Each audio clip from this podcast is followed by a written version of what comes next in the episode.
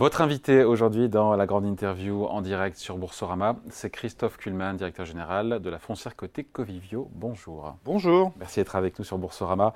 23 milliards d'euros, c'est ça, euh, d'actifs euh, en Europe du bureau de l'hôtellerie et du résidentiel. Vous avez publié, c'était mi-février, vos résultats euh, annuels. Ils sont en légère hausse. 435 millions d'euros de résultats nets récurrents. Pourtant, on dit que l'immobilier de bureau va mal. Et vous, vous surnagez dans cet environnement. Pourtant, vous avez, j'ai regardé, 52% de votre patrimoine qui est constitué en bureau. Comment vous avez fait?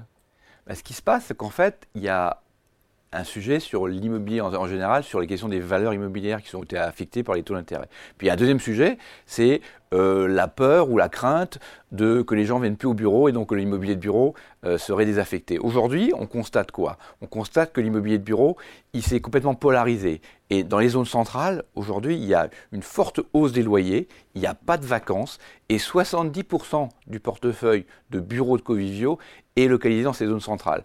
Aujourd'hui, on a un taux d'occupation... Zones centrales, c'est les, métropoles, quoi. C'est les, grandes villes, les grandes villes européennes pour nous.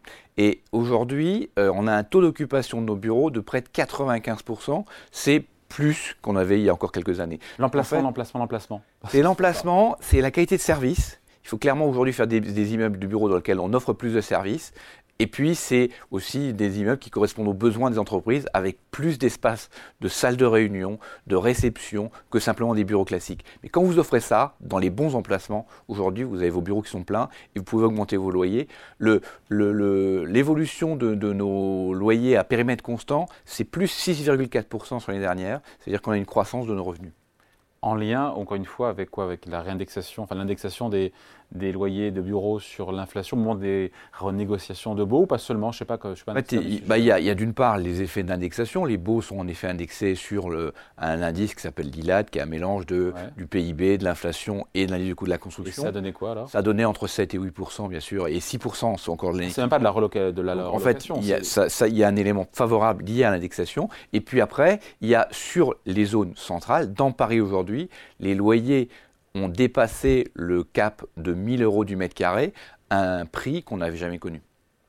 Bon, et bien sûr moins le cas en périphérie. Et donc quand on dit qu'il y a 5 millions de mètres carrés de bureaux euh, vides, euh, disponibles, obsolescents, on en parlera après pour la possible reconversion dans un logement, mais juste tous ces bureaux vides, vous, pas concernés? Si, on en a aussi, puisqu'on a 70%, je vous dis, de nos bureaux qui sont aujourd'hui dans euh, les centres-villes.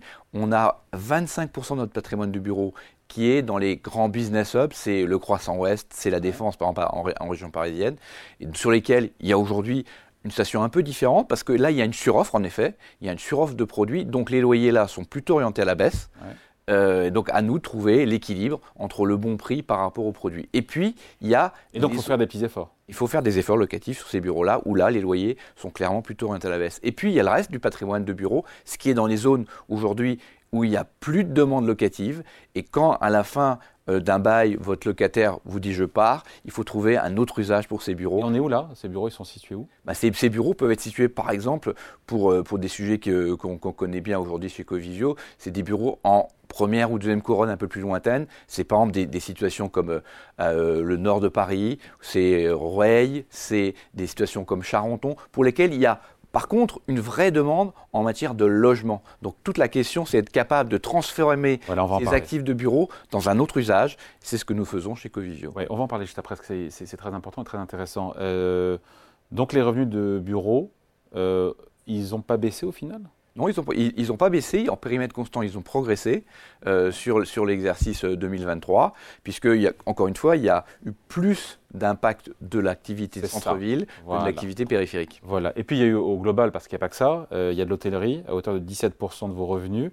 Le rebond de l'hôtellerie vous a aidé? Le rebond nous a beaucoup aidé, puisque, euh, en fait, aujourd'hui, on a totalement effacé la crise du Covid dans l'hôtellerie.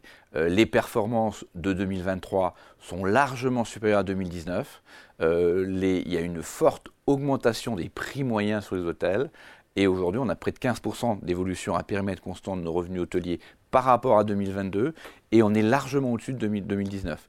Et les perspectives sur l'année qui vient sont excellentes, avec les Jeux Olympiques bien sûr en France, avec l'euro en Allemagne, etc. Et c'est pour ça, Christophe Kuhlmann, que vous vous renforcez dans votre propre filiale hôtellerie. Vous montrez à 52% d'ici la fin du mois d'avril.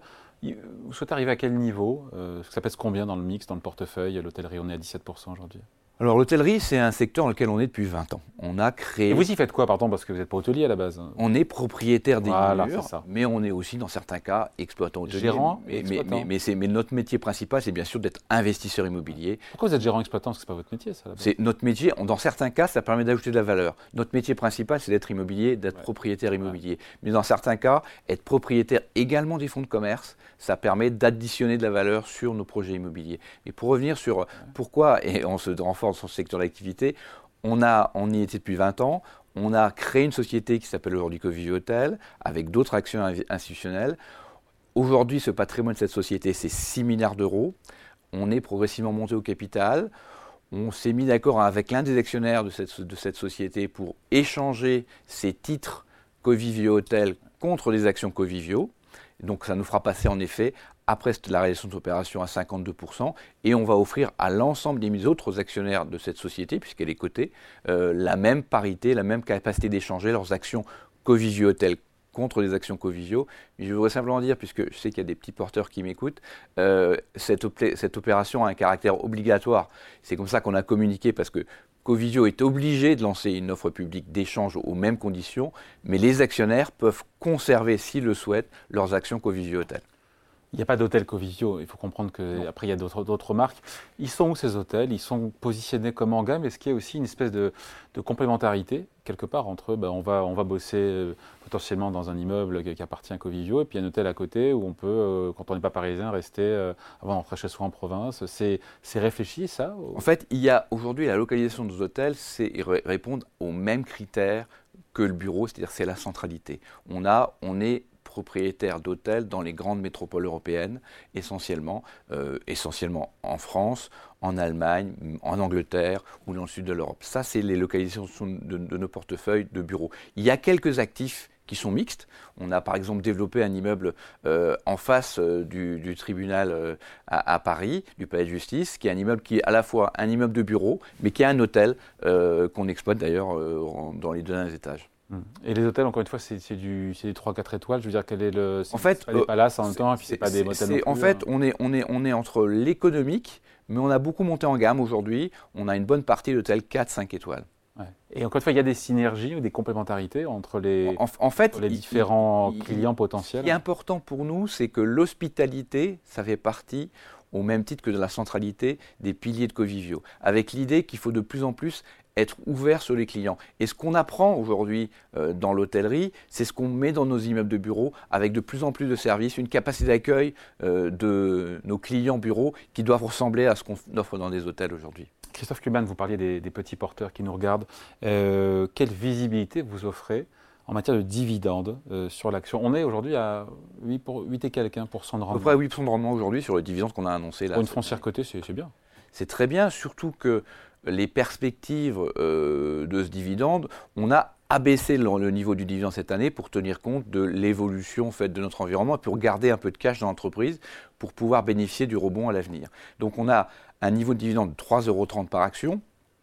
Et on s'est engagé, d'ailleurs c'est ce qu'on a écrit dans notre communiqué de communication de résultats, à ce que l'an prochain, on distribue au moins 80% de notre résultat euh, en dividendes. Cette année, on aujourd'hui 74%. Et comme on prévoit en plus une croissance de nos résultats, puisqu'on a annoncé un résultat de l'ordre de 440 millions d'euros pour la- pour l'année 2024, on peut espérer que ce niveau de dividende progressera dans les années à venir. Donc un rendement en effet solide de, près de, de plus de 8% aujourd'hui sur la base des cours actuels.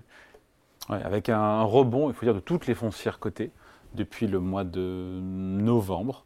Entre novembre et fin janvier, c'est à peu près 25% pour les foncières cotées. Est-ce que Covivio euh, s'inscrit dans le ventre mou, surperforme, fait un peu moins bien En fait, on, on a eu un rebond en fait entre octobre et décembre qui a été très significatif. En lien, que, je ne l'ai pas dit, pardon, avec la baisse des taux d'intérêt En euh, la à long baisse. terme. avec la baisse de taux d'intérêt à long terme qui était elle-même en lien avec les anticipations de forte baisse des taux courts des banques centrales. Depuis le début de l'année, euh, ces anticipations sont un peu revenues en arrière, donc les cours de toutes les foncières ont un peu plus, ont reculé depuis le début de l'année et Covivio n'échappe pas à la règle. Est-ce Euh, que le cours de Covivio surperforme par rapport à la moyenne, encore une fois, des autres en foncières fait, depuis septembre, on surperforme un peu, mais ça dépend bien sûr les- les- de quelle période on, on parle, mais depuis septembre, on fait un peu mieux que la moyenne des foncières. Ouais. Euh, les foncières cotées sont essentiellement euh, sensibles euh, au taux long ou aux taux courts? Moi, je dirais que c'est essentiellement les taux longs. Et les taux longs, eux, par rapport à leur plus haut, ils ont, ils ont baissé, hein, même s'ils ont repris 30-40 points de base depuis. bien sûr, le, principal un indicateur, ce sont les taux longs. C'est puisque en fait, on échange en effet euh, un rendement long d'un côté entre l'immobilier ou des taux d'intérêt à long terme. Euh, simplement, bien entendu, ces taux longs eux-mêmes sont aussi dictés euh, par les anticipations d'évolution des taux courts. Donc le meilleur est à venir. Exactement. Notre anticipation à nous, en tout cas, c'est que pourquoi les taux longs c'est important pour l'immobilier? Parce que les taux longs, c'est ce qui fait référence à la valeur des immeubles. Et la valeur des immeubles, indirectement, c'est ce qui joue sur les anticipations d'évolution de ces valeurs des immeubles, c'est ce qui joue sur les cours des foncières. Donc en fait, si euh, ces taux devraient baisser à l'avenir, ce qu'aujourd'hui tout le monde anticipe, mm. on peut espérer que les cours des foncières rebondiront. Donc le, le pire est passé boursièrement pour les foncières? En tout cas, nous, on le pense vraiment. Euh, il faut parler évidemment de cette crise du logement et de faire le lien avec la transformation des, euh, des, bureaux euh, en logement. On se rappelle que le Premier ministre avait parlé d'aller chercher des logements avec les dents. Dans ce qu'il a proposé dans la boîte à outils, il y avait cette transformation, cette conversion. On dit transformation, on dit conversion, on dit quoi? On dit réhabilitation on, utilise le mot transformation. là, c'est, le mot qui est utilisé. Alors, dans, des bureaux en logement. Des bureaux en logement. Est-ce que vous y êtes favorable? Vous allez me dire que oui, bien sûr, c'est votre intérêt de le dire. Mais est-ce que, au point de vue macroéconomique, pour enrayer cette crise du logement, c'est une vraie solution, indépendamment des intérêts que Covivio peut avoir?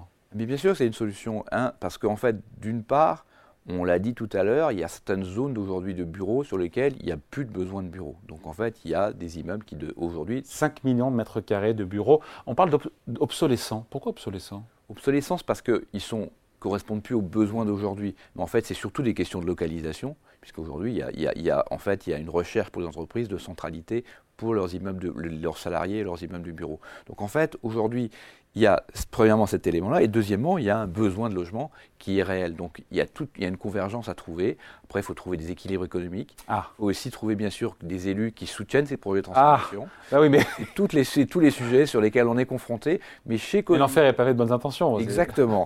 mais chez Covigio, on a depuis 2016 euh, créé une équipe dédiée interne pour s'occuper de la transformation de nos propres patrimoines de bureaux obsolescents en logement. Et euh, aujourd'hui, on a livré plus de 200 logements, euh, totalement, totalement vendus. On a 1400 euh, logements en construction sur, des, sur des anciens sites de bureaux. Hein. Et on, résout, une partie du, du déficit d'offres de logements au-delà de Covivio, hein, avec cette transformation possible de bureaux en logement Bien sûr, on, en résoudra une partie. Bien sûr, ce sera une partie du ah, sujet, mais on en résoudra une partie, évidemment. Et, euh, beaucoup d'opérateurs aujourd'hui prennent ce sujet à bras-le-corps euh, pour euh, trouver des solutions à la fois pour ces friches immobilières, on va dire ça comme ça, et puis pour le sujet, le sujet du logement. Ouais, J'ai aimé pudiquement l'équilibre économique et puis les maires, mais ces deux écueils sur lesquels il faut, il faut, il faut en parler. Euh, ces transformations, elles sont, elles sont coûteuses, elles sont complexes. Coûteux, euh, c'est l'équilibre économique et complexe, c'est notamment effectivement avoir l'autorisation des maires. Pourquoi les maires On comprend parce que ça veut dire avoir de nouveaux administrés, de nouveaux habitants à qui il faut fournir des services, et comme ils ne touchent plus la taxe d'habitation, c'est compliqué pour eux de, dire oui. Un... Pardon, je résume mal ou je résume vous résumez parfaitement bien, comme toujours d'ailleurs. Si, si, c'est vrai, c'est une réalité. Non, mais pour les, pour les élus, en effet, c'est pas facile. Pourquoi? Parce que, parce que la taxe d'habitation, il y a de la compensation qui a été faite, mais sur la base des, chiffres antérieurs, mais créer de nouveaux logements, euh, bah, ils ne sont pas compensés par euh, de nouveaux revenus fiscaux. Ça, c'est une réalité. Euh, donc en fait, ça, c'est les effets secondaires qu'on peut-être Emmanuel Macron a mal mesurés quand il a choisi de supprimer la taxe d'habitation. J'imagine. J'imagine. Aujourd'hui, c'est un vrai effet pervers de la suppression de la taxe d'habitation. Bon, ça, c'est pour le côté coûteux. Comment on rend, comment on trouve l'équilibre? Il y a un équilibre économique à trouver quand on transforme un bureau en logement? En fait, tout dépend de la localisation et de la capacité qu'on a à avoir un bon prix de sortie pour le logement. Je donne un exemple, on a un immeuble à Nice, euh, qui est un immeuble qui était euh, loué euh, à Enedis, donc le groupe EDF historiquement, de 25 000 m2 sur les hauteurs de Nice. Aujourd'hui, on est en train de discuter avec la municipalité de Nice pour obtenir une autorisation pour le transformer en logement, en pour en démolir une partie, reconstruire, et on essaye de trouver un équilibre économique qui peut fonctionner. On avait un immeuble à Bordeaux, au nord de Bordeaux, qui était loué IBM sur un grand terrain euh, qu'on a euh, retransformé, démoli pour refaire du logement, et on a trouvé un équilibre économique satisfaisant à la fois pour la collectivité et pour Covigio. À chaque fois, c'est des débats euh, et des ajustements de valeur éventuellement à faire dans certains cas, mais en tout cas, plutôt que d'avoir un immeuble vide, il vaut mieux essayer de trouver des solutions économiques. Donc, ça serait a priori moins rentable pour vous, ou il y a vraiment une rentabilité à, trouver cohérente avec les rentabilités d'une foncière et d'un. En, tout cas, quand vous n'avez pas d'usage pour en faire autre chose, c'est mieux ça que de rien faire. C'est mieux que ça que de rien faire. Et en plus, ça règle une partie du sujet du logement. Donc je pense qu'on essaye de traiter ces sujets. Toute la profession prend ce sujet à bras le corps aujourd'hui parce que c'est son intérêt. Et en même temps, c'est l'intérêt aussi de la, société. Oui, tout à fait. Je pense qu'aujourd'hui, il y a une vraie volonté euh, collective d'aller dans ce sens-là. Et en quoi le politique peut aider, le législatif peut aider? En fait, il faut simplement appliquer la réglementation. Par exemple, il y a une loi qui s'appelle la loi Elan qui permet euh, d'augmenter la constructibilité euh, quand on crée ou quand on transforme des bureaux en logement. Il faut simplement que les maires acceptent d'appliquer, d'autoriser en fait ces mètres carrés supplémentaires qui là permettent d'avoir un équilibre économique euh, supplémentaire. Dans certains cas, c'est possible. Dans certains cas, c'est un peu plus, un peu plus compliqué. Je ne me rends pas compte, c'est quand même compliqué quand on a une tour de bureau, tout transformer ça en logement. C'est on repart d'une page vierge, une page blanche, ou est-ce que parce que c'est pas les mêmes. Euh, enfin, je suis pas architecte, mais vous avez bien raison. il y a certains cas, la meilleure solution, c'est de démolir et de reconstruire. Et donc c'est plus une conversion là, c'est plus une transformation. C'est plus une transformation, mais c'est un, un, usage qui se transforme. Dans d'autres cas, euh, on a un exemple à, à Rueil où on a un immeuble de bureau euh, qui était, c'est entre Rueil et Suresnes, qui était, qui était aujourd'hui du bureau et, et avec le même architecte qui a, conçu cet immeuble, c'est Jean-Paul Viguier, euh, on va transformer cette opération, on va du logement en conservant le bâti. Et les deux municipalités de Suresnes et de Roye, d'ailleurs, supportent largement ce projet. Donc c'est possible Ça dépend des Combien de logements ça fera? Cette opération devrait faire à peu près 80 logements. Bon, c'est sur ça de prix. Exactement. Bon, merci beaucoup. Merci de passer nous voir. Christophe Kuhlmann, directeur général de la foncière Covilleux, côté de la Bourse de Paris, invité à la grande interview en direct sur Boursorama. Merci à vous. Merci.